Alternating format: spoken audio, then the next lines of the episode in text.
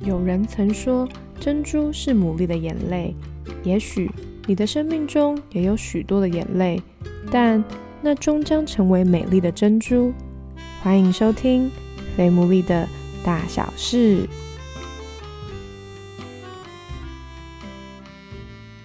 Hello，大家好，欢迎大家收听我们最新一集的《非牡蛎的大小事》。上周坤良哥跟美足姐的分享真的是引起了蛮多热烈的回应，甚至也让我们久违的又登上了热门节目的排行榜里。很感谢，也很开心大家的支持。那也收到了很多人的私讯跟敲碗，说真的很希望他们可以再来分享。这边会努力的安排，因为他们的时间真的是非常非常的忙。但看到他们的故事跟经历，可以祝福很多的人，甚至是有人也因为他们的分享有一些新的眼光，都觉得这是非常非常。开心也很兴奋的事情。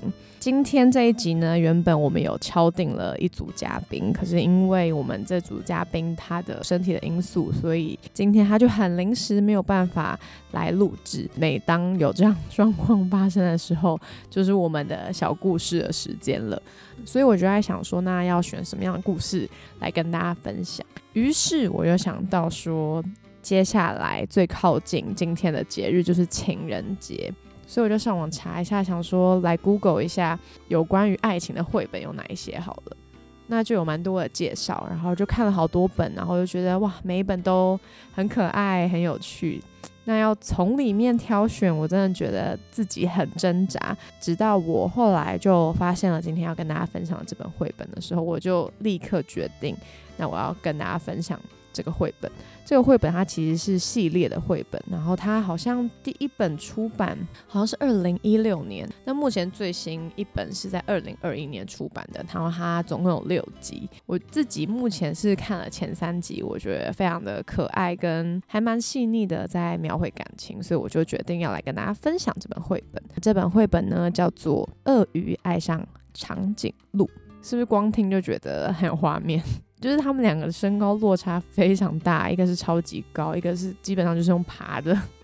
在地上。然后我觉得用这两个动物来凸显他们的爱情，我会觉得特别的可爱跟有趣。那就像我一开始说的，它其实总共是有六集的。那今天呢，就想要先跟大家分享第一、二集。至于第三集呢，我就想说，我们就留给白色情人节的时候再来跟大家分享。所以今天会有两集绘本，是不是跟过往很不一样？那我们就先一起来听这本绘本的第一集吧。鳄鱼爱上长颈鹿。这几天，鳄鱼常常不停地走来又走去。一会儿，它觉得很冷；过一会儿，它又觉得热得受不了；一会儿，觉得心里好难过；过一会儿，又开心的想拥抱全世界，觉得什么都很美好。原来鳄鱼恋爱了，不过谈恋爱常常会遇到一些小问题，鳄鱼当然也不例外。更何况他爱上的竟然是长颈鹿。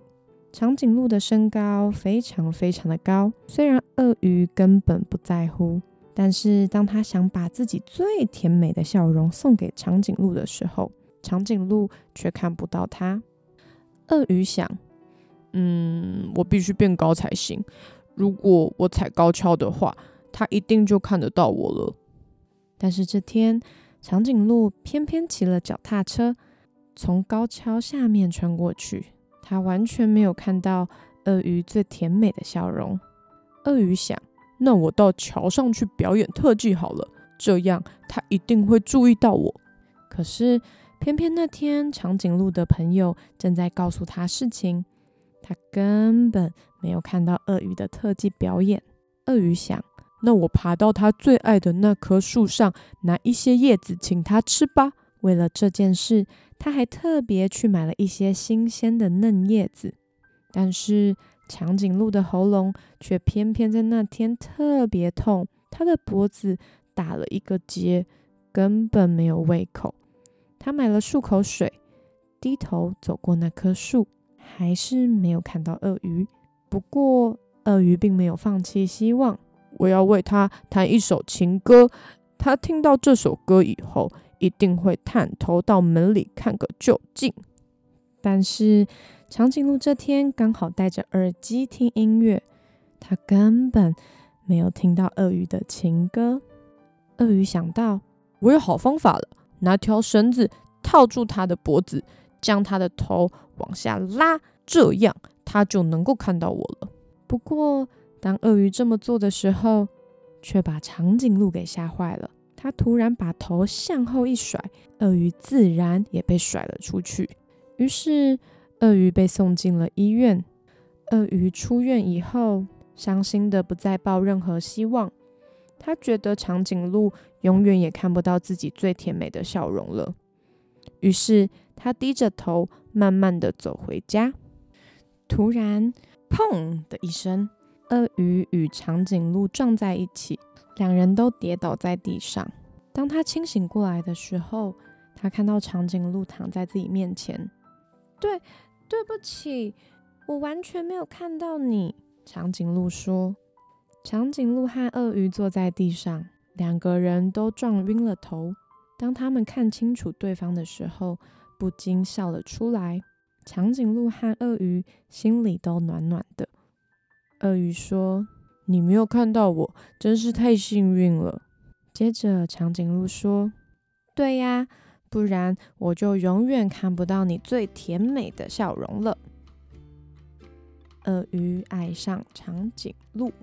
这个是这本绘本的第一集，就是叫做《鳄鱼爱上长颈鹿》，因为它其他后面系列的也都叫做《鳄鱼爱上长颈鹿》，但是它后面都会有一个副标，但这一集就是没有。不晓得大家从第一集里面听到了什么呢？我自己在看的时候就觉得，在爱情还不要说萌芽，或者是在一方心里面，其实是已经有。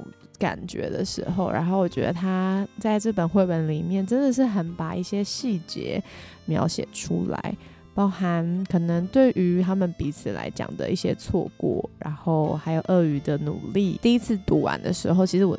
一开始不太懂什么叫做，就是最后当他们撞在一起的时候，就是鳄鱼就说：“你没看到我，真的太幸运了。”我一开始我真的不太懂，我以为就是是不是出版社写错了，应该是让你看到我，真的是太幸运了吧？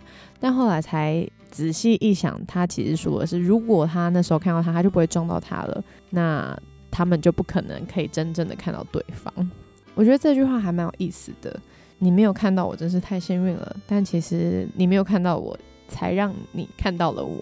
反正就是一个我觉得很可爱的一句话啦。那不晓得在收听的听众，你是不是像是鳄鱼先生一样呢？可能在你心里面有一个你仰慕。或者是你有很想要，或者是你有你很喜欢的一个对象，但或许对方并没有在一开始就注意到你，也许是你们之间本来就存在的距离，或者是差异，又或者是各样的阴错阳差。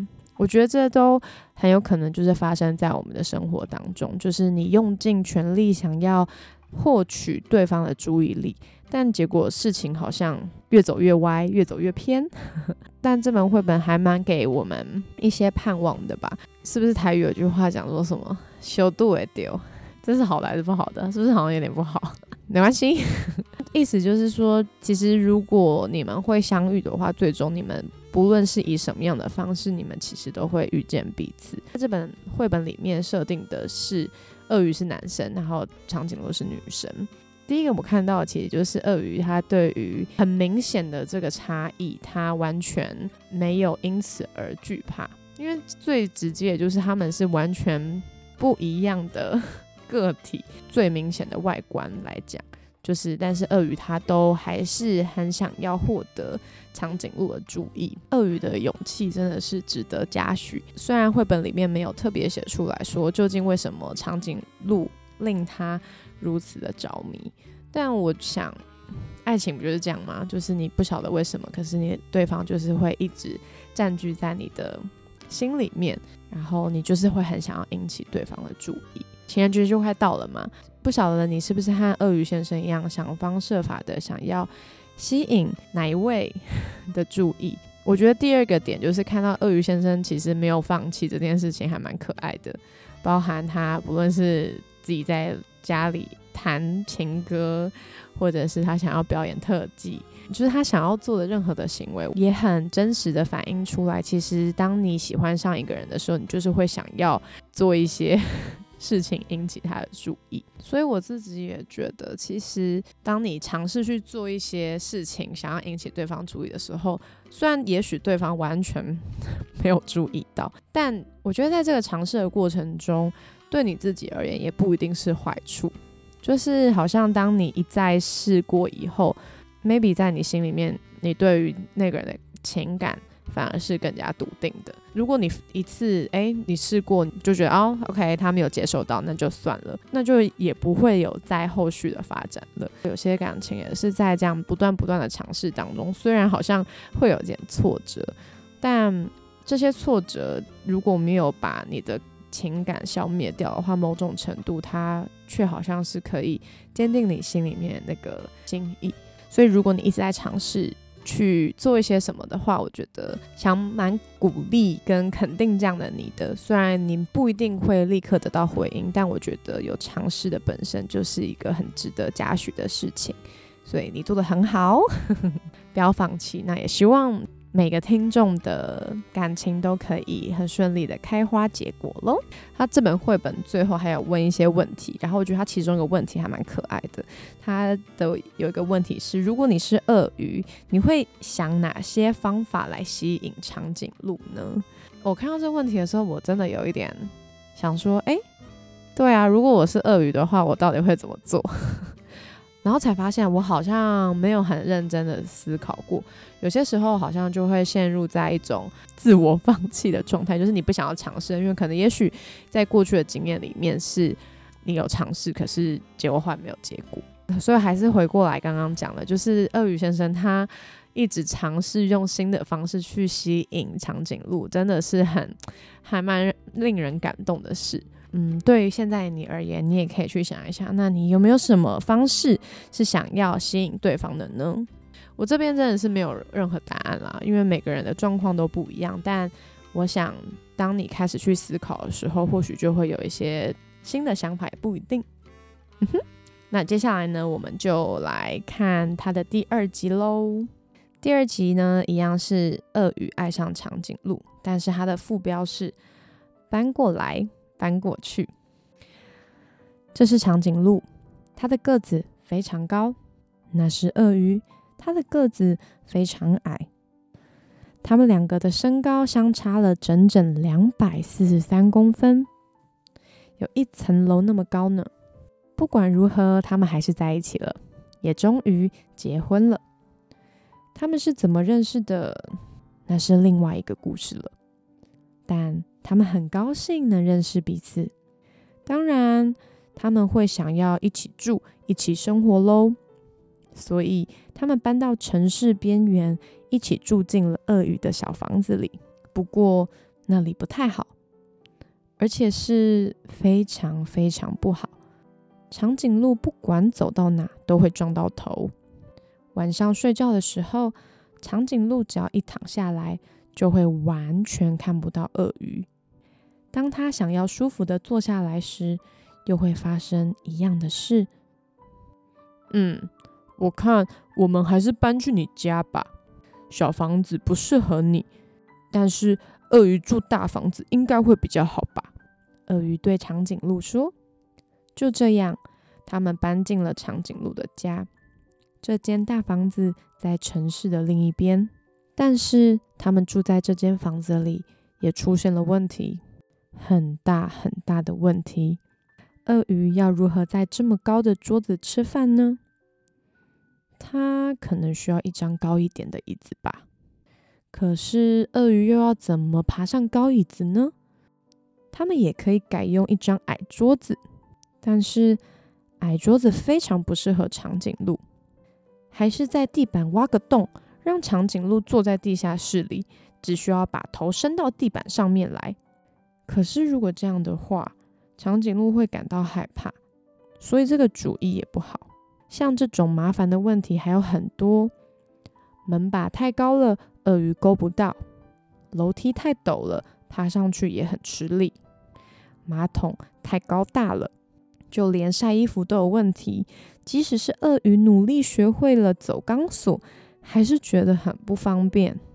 就这样，鳄鱼和长颈鹿越来越不开心，不能再继续这样下去了。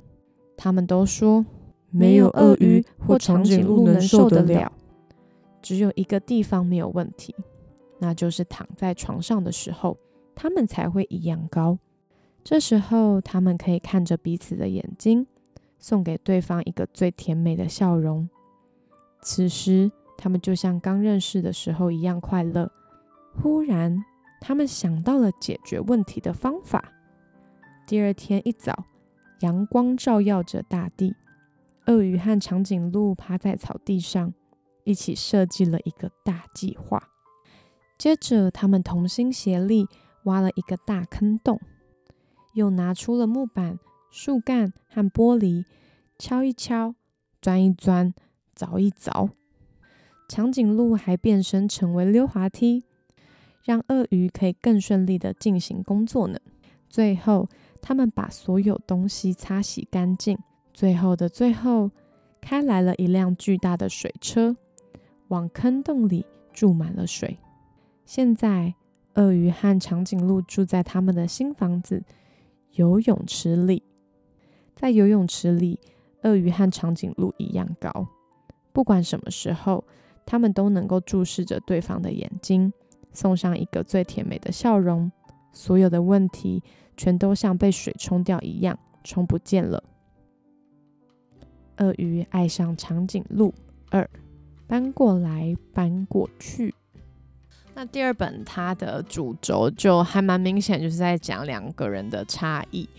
然后，嗯，我在想，其实就像上一集美竹姐跟坤良哥他们也分享一样，每个人之间都有带着差异，就连生活在同一个屋子里的家人，即便是生活了，也许。几十年其实也都有蛮明显的差异，更何况其实来自两个完全不同家庭背景的人，当差异如此的明显的时候，要怎么样去克服？怎么样去彼此也许迁就、调试，或者是解决，其实都还蛮关键的。因为爱，你就会想要去迁就对方，你就会想要让自己可以迎合对方。我觉得有些时候，当你很爱一个人的时候，你或许会希望自己可以为对方改变，也不一定是你觉得对方就是需要改变。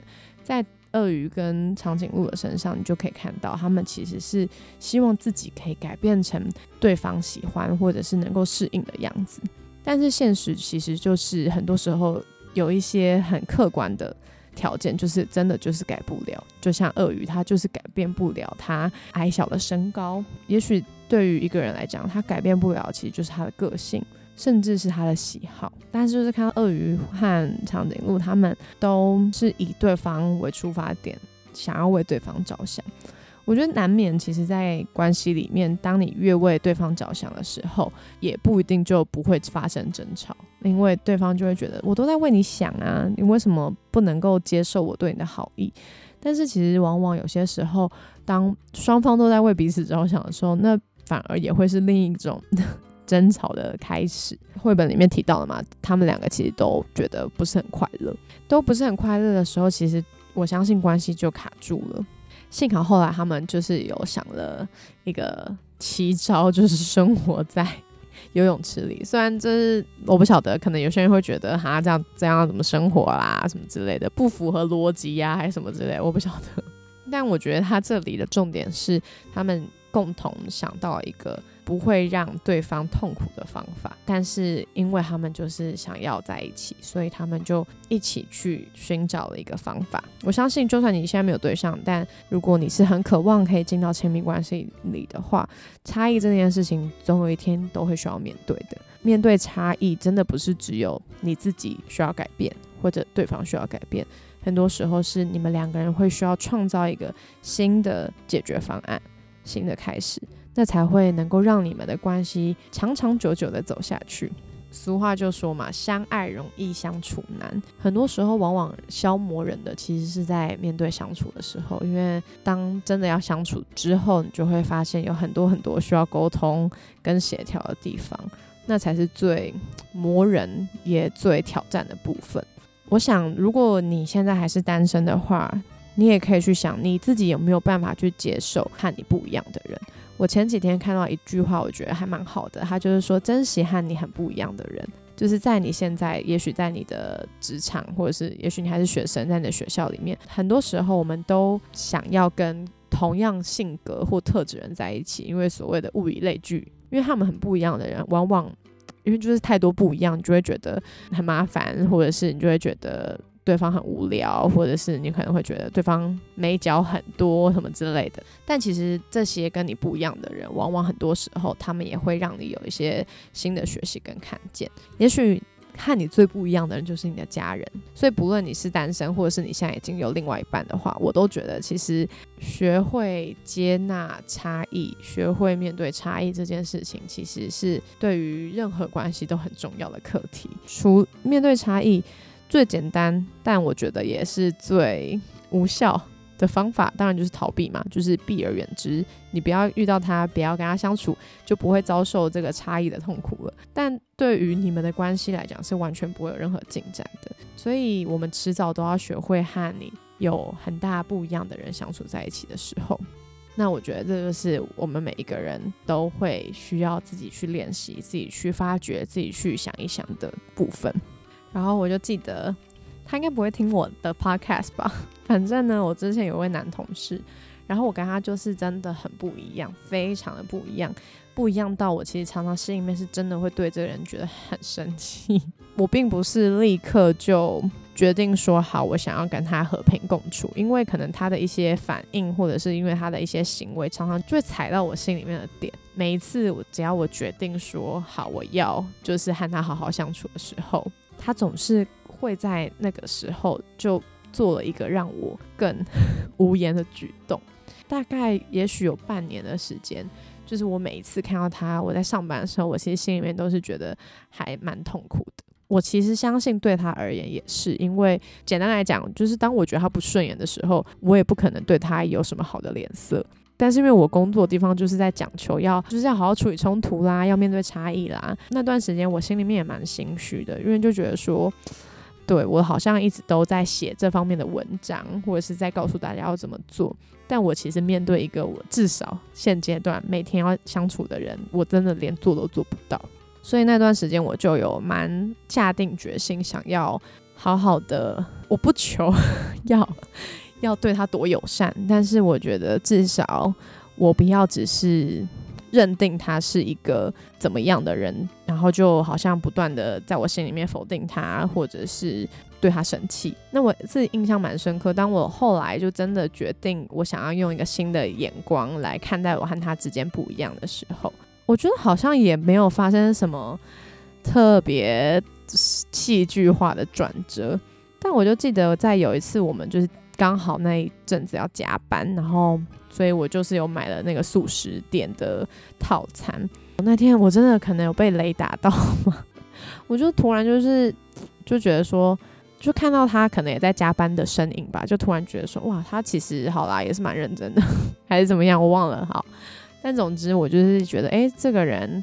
好像其实真的也没有我想的那么糟，就是或许我们只是在面对一些事情的时候，我们的速度不太一样，或者是我们做事的方法不太一样，但他或许真的不是那么糟的人，所以我就决定要跟他分享我的薯条，其实也是我吃不完啊。好，然后反正我就给他我的薯条，他就。